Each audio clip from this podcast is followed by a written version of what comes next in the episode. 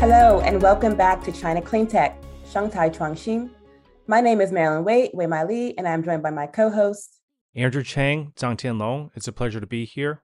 Today, we are pleased to have Ethan Zhu, CEO and founder of PowerShare, Dianshang. Ethan has over 16 years of research and development at companies such as Huawei, Marconi in London, and TVU Networks in Silicon Valley.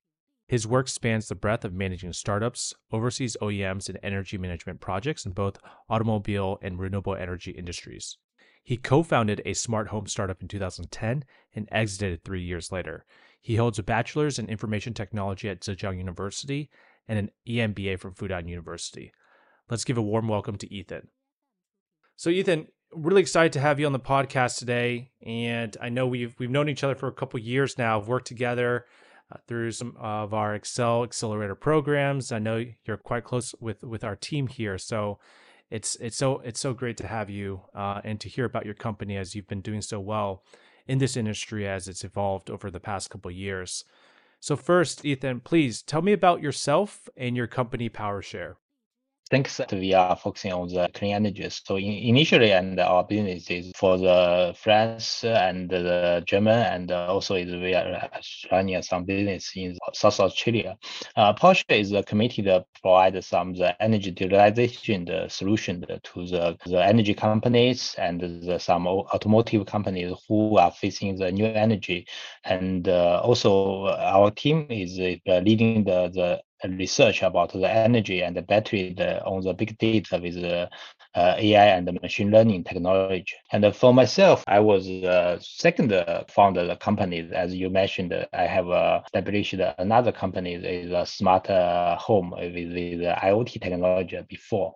And uh, right now, and uh, I wish to bring the IoT technology and also the AI technology into the energy part. And we're thinking that in the clean energy will be the future, and also because everybody is discussing the, also about the zero carbon in also in China. So we're thinking that this is a huge market, and also this is what the PowerShare are doing right now. Thank you for sharing that. And as you mentioned, it's such a popular topic and theme nowadays, especially under President Xi Jinping's carbon neutrality pledge. Decarbonizing the power grid system in China is a top priority. And so having software that's able to manage those systems is incredibly important. So let's dive deeper into your company, PowerShare. What challenge is your company addressing and why is it important? PowerShare is right now is take the, our big data and the AI technology and bring the application part, such like the virtual power plant. And this power, power, virtual power plant, we can capability to make up uh, most of the energy resource and bring them go to the, the electrical market.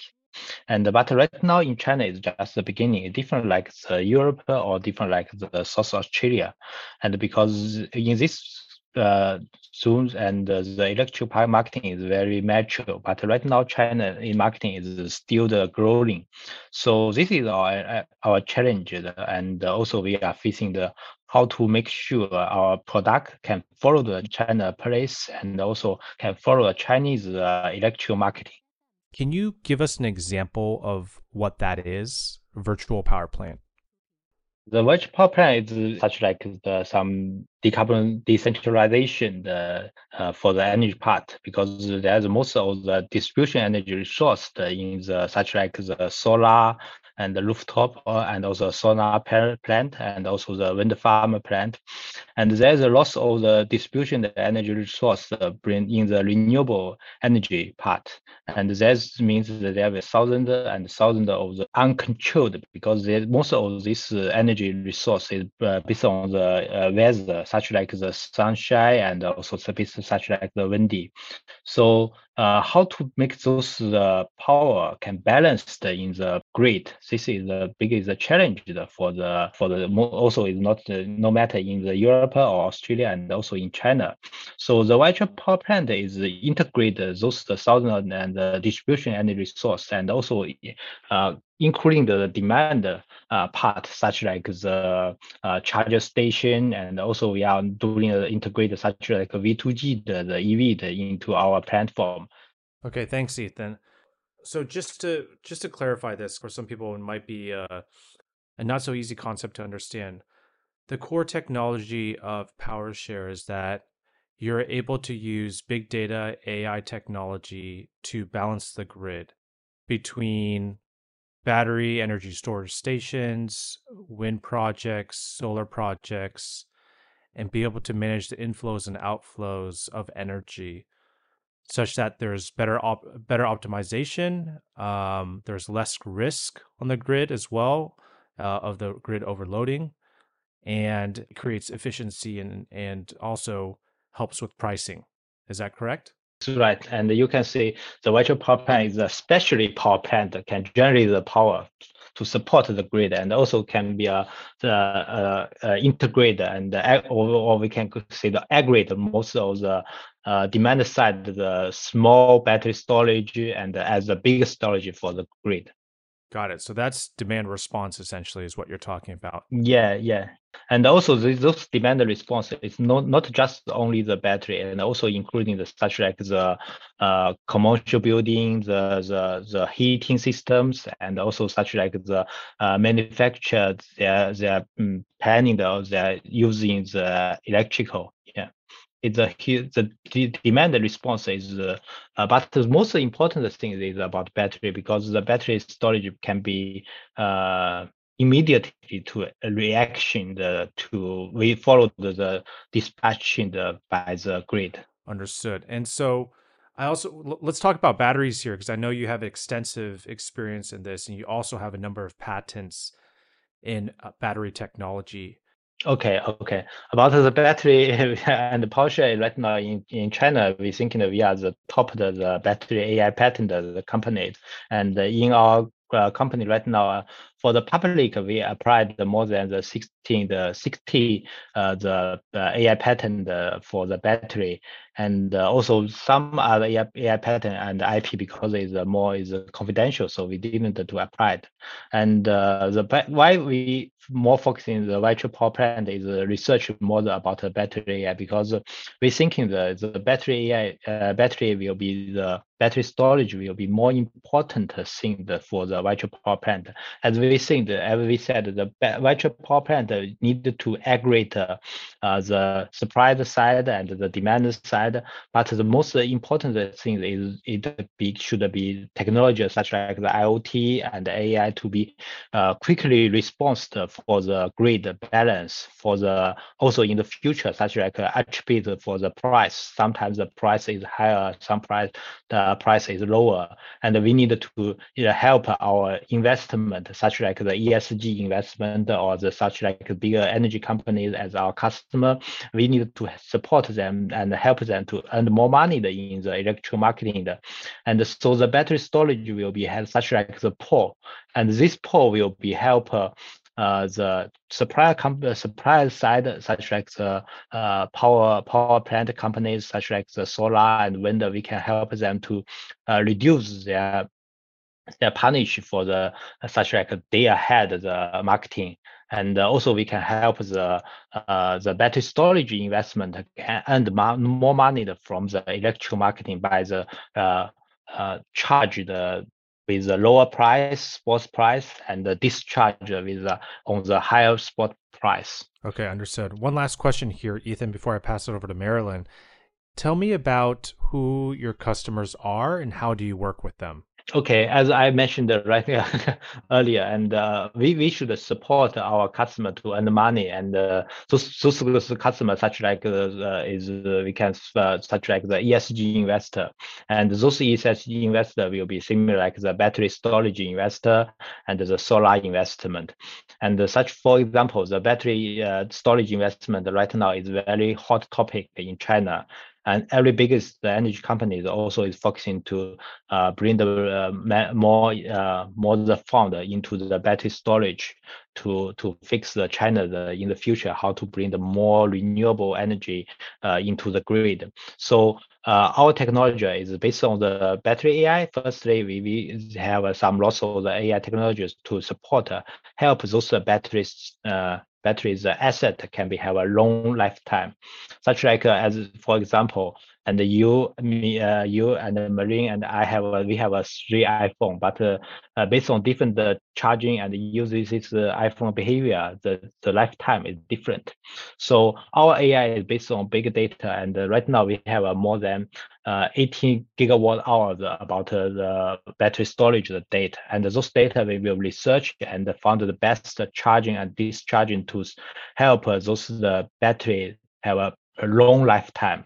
And uh, in, in, this long time lifetime, and we will help our customer, the in, uh, the investor, the ESG investor or battery uh, battery storage investor can uh, can ex extend the battery asset their more long lifetime. This is uh, for their uh, ROI one part. Another for their ROI investment ROI part is we will use our virtual power plant, go to the electric marketing, go to the uh, the spot marketing, go to the uh, ancillary marketing, and also go to the such like demand response. Right now, we directly uh, bring this service from the state grid, and then we uh, separate this uh, uh, demand response to our aggregator, the different the battery storage uh, in separate so in this part, we can help our customer to, can earn money. So uh, this is our, our, one part. Another part is we are support the government because uh, in different uh, area and the China, China government is more focusing on the industry and the, the industry is the top KPI for them. And so we will bring the how to balance the how to balance the, the uh, power grid uh, to support their industrial park have a more power because you know in the last year uh, in China there's a lot of the, of the coal is higher the, the price higher. So there's less of the uh, the coal the power in the grid. So uh, most of the industrial uh, park is uh, limited their power electrical. So use our virtual power plant, we will be uh, help them to balance their uh, using the electrical with uh, the technology and also with the battery storage and also help them to balance the uh, some some manufacturer want to purchase more more electrical and some uh, some manufacturers they will be uh, rescheduled their planning the uh, manufacturer spending so they can earn the money from the demand response. So this is we are right now have a different customer. Yeah. Thanks, Ethan. So just to just to summarize that for folks is that really you have you have two customer bases and I'll work backwards here. Uh, the second one you had mentioned was was government and now with governments trying to manage uh, the grid and, and, balancing the grids specifically for the industry parks, they need a smarter, more efficient um, software system that can manage uh, incoming energy um, and different inflows and outflows, but also at the same time um, uh, you know save on pricing, especially when electricity becomes expensive. The second bit is is ESG investors that you had, as you had mentioned, manufacturers, automobile companies who are looking to optimize their um, their energy setup and better leverage storage, energy storage to, in the event where there's peak energy pricing, to uh, instead plug into their battery technology to to charge whatever appliances uh, they need. Did that did I get that correctly, Ethan? Yes, yes, it's right. And uh, I maybe I can add another uh, another customer, such like the OEM automotive car manufacturer, because right now and also charging, and because right now every every the automotive companies and uh, the the charger CPOs they also uh, want to bring their go technology go to the V2G but this is right now is just on the research, and we have a demo site in Shanghai and about the V2G with the state grid. Uh, but we think that in the future, there's a lot of the charger station will connect the most of the EVs and uh, can exchange the power. Sometimes they charging the uh, electrical from the grid to the EVs, and sometimes the grid need more power. Then, then can use the V2G discharge the power from the EV to the grid. Thanks, Ethan, for that overview. So I'm looking at the patents you have. You have over 60, mostly in China, in battery technologies. And so battery health, battery safety, smart charging and discharging. Does the battery composition matter for any of this? So I'm assuming that most of your current clients are using lithium ion batteries, but what if that changes to another composition? Does that matter for what you're doing? Yes, and uh, the battery AI technology and uh, it's our uh, and move because and initially and we working with the OEM part because the OEM the battery is more earlier than the battery storage the industry and PowerShare is researched more detailed about such like the each the cell, the big data from the uh, from the OEM part, and then we have a, research that use the AM mining them, and we have most important thing with uh, the, is about the safety, because the OEM automotive uh, companies and also the energy companies is also uh, more care about the safety. So, so so right now the safety is the top priority in our AI, and then is about how to use this battery can earn more money and and this is one one thing about how to extend their lifetime. Right. Now does this have any connection to the hydrogen economy or is this completely outside of that supply chain? Mm, right now and we have not go to the hydrogen because uh, right now we still go to the chemical part the battery yeah. Got it so, what kind of government policies or other incentives have been supportive of your business model? As I mentioned, the China is market is still the, the growth thing, and they are also learning lots of things, such like from the uh, Pool. It's it's the Norway and uh, also England and also the German. There's a very very matured about the electric market, and so uh, but the China initially before the uh, the exchange before the change, it's uh, it's still the state grid controlled the whole market. Uh, and uh, but the right now the place is uh, opened and the wholesale marketing will be uh, day by day the changed such like the last uh, last year of the November and the China marketing is opened such like uh, they have uh, seemed such like there will be have uh, the general partners, the plant companies and the retailer companies can be go to the uh, go to the electrical marketing can be have uh, uh, purchased by two side directly.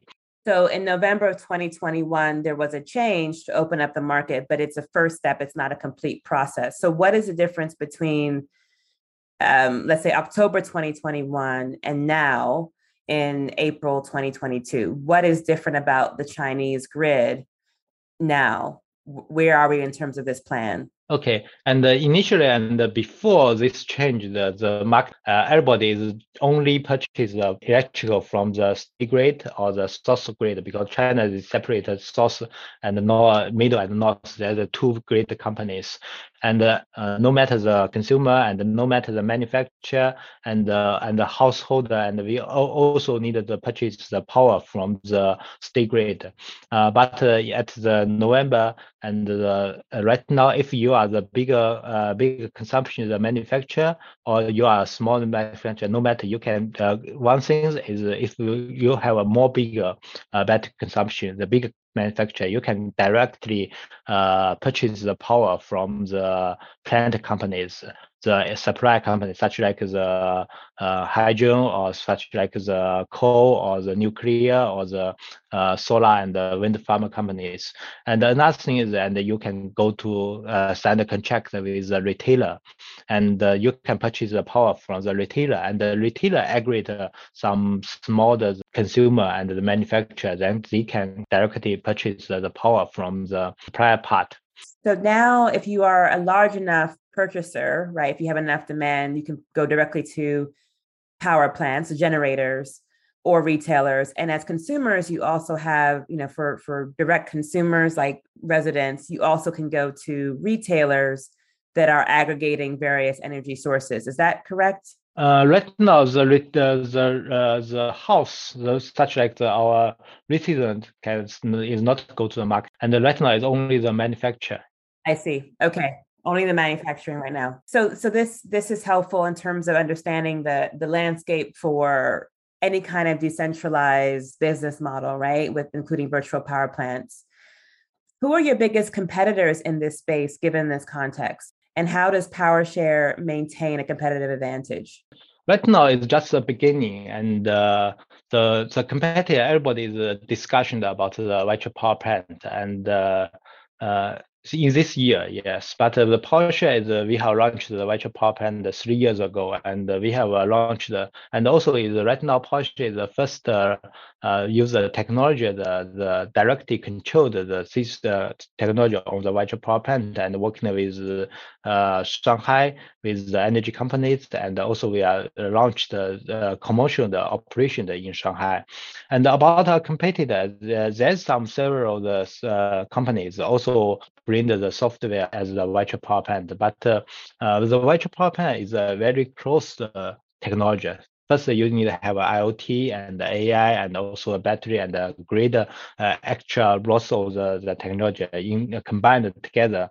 And you need to know the, how to uh, go to the market, how you to also uh, you need to have a, a pre-dispatch and dispatch the technology and know-how. And so uh, right now, and our biggest competitor is from the overseas because the overseas companies and also have some player, biggest player right now in in, in China, such like the ABB, and uh, also is running the, this direct this business in China. And uh, as we think uh, in China right now, PowerShare is uh, uh, is still the in local. We are still the leading the, the software companies about the virtual power plant. Got it. Okay where are you in terms of capital raising? Are you seed stage, Series A? Yes, and uh, we have finished the A round uh, mm, three years ago, and uh, uh, but uh, in the, the A round we raised from the from the Europe is from the BP and from the Renault and also the Renault Nissan. It's from the Alliance. Uh, Alliance Venture is a Renault Nissan and Mitsubishi the, the Alliance, and uh, uh, right now, PowerShare, we also planning the in this year, and we are also going to raise the, the big round. And we we thinking that maybe the, after the lockdown, the, the Shanghai, and we will be discussing the more about the opportunity to the raise the next round. Yeah. Got it. And was is that an RMB round, or did you need to raise in euro or US dollars for foreign investors? PowerShare and uh, we are the JV uh, structure our companies. So we can also can receive the uh, Europe uh, or the euro or the uh, US dollar, and also we can use can, can get the RMB.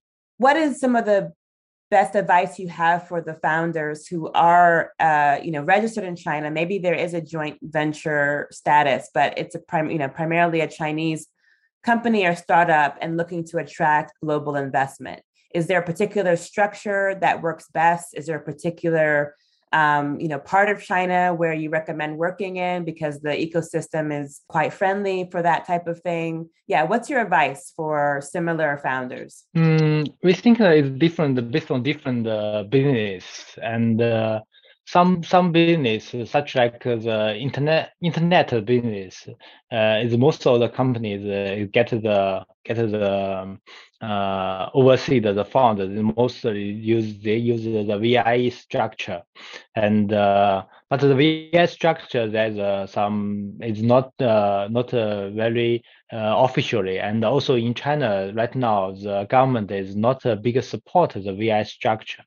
And so so that is why some some founder and some the start companies if if they want to go to the IPO in China they need to uh destructure the VIE structure and uh, also uh, it's a it's a it's a I think the initially, if you want to where where you go to the IPO, if you want to go to the IPO to the overseas, and I think the VI structure will be the best solution. But if you want to go to the IPO in Hong Kong or in China, I think the JV or the Chinese uh, local uh, structure, you just get the, if you want to just get the uh, RMB in China, and uh, I think the JV or the local the, the company structure will be more uh, more help you go if you in future you go to the IPO.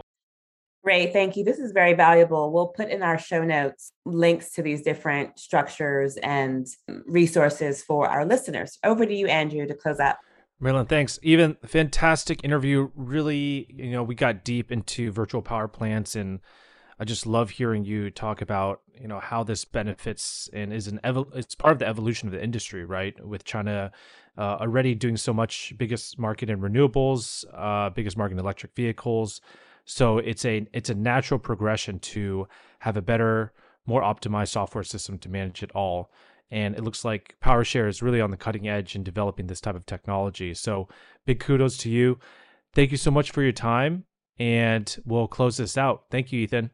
Thank you, Andrew. Thank you, Maria. PowerShare, they uh, obviously are working on some cutting edge technology, virtual power plant technology, and really derived from a lot of his experience working in battery management with over 60 patents. And so, uh, as I mentioned before, natural evolution to the energy industry. And because it's so centralized with State Grid and, and Southern Grid, you know this type of technology and hopefully with the energy market opening up this technology will you know have more benefit and more usage um, in the future right it is you know most mature in in the markets that are quote unquote liberalized thing to see a company like powershare or dianshang being at the forefront and being ready to go as the market opens up so perhaps they'll have an early mover advantage.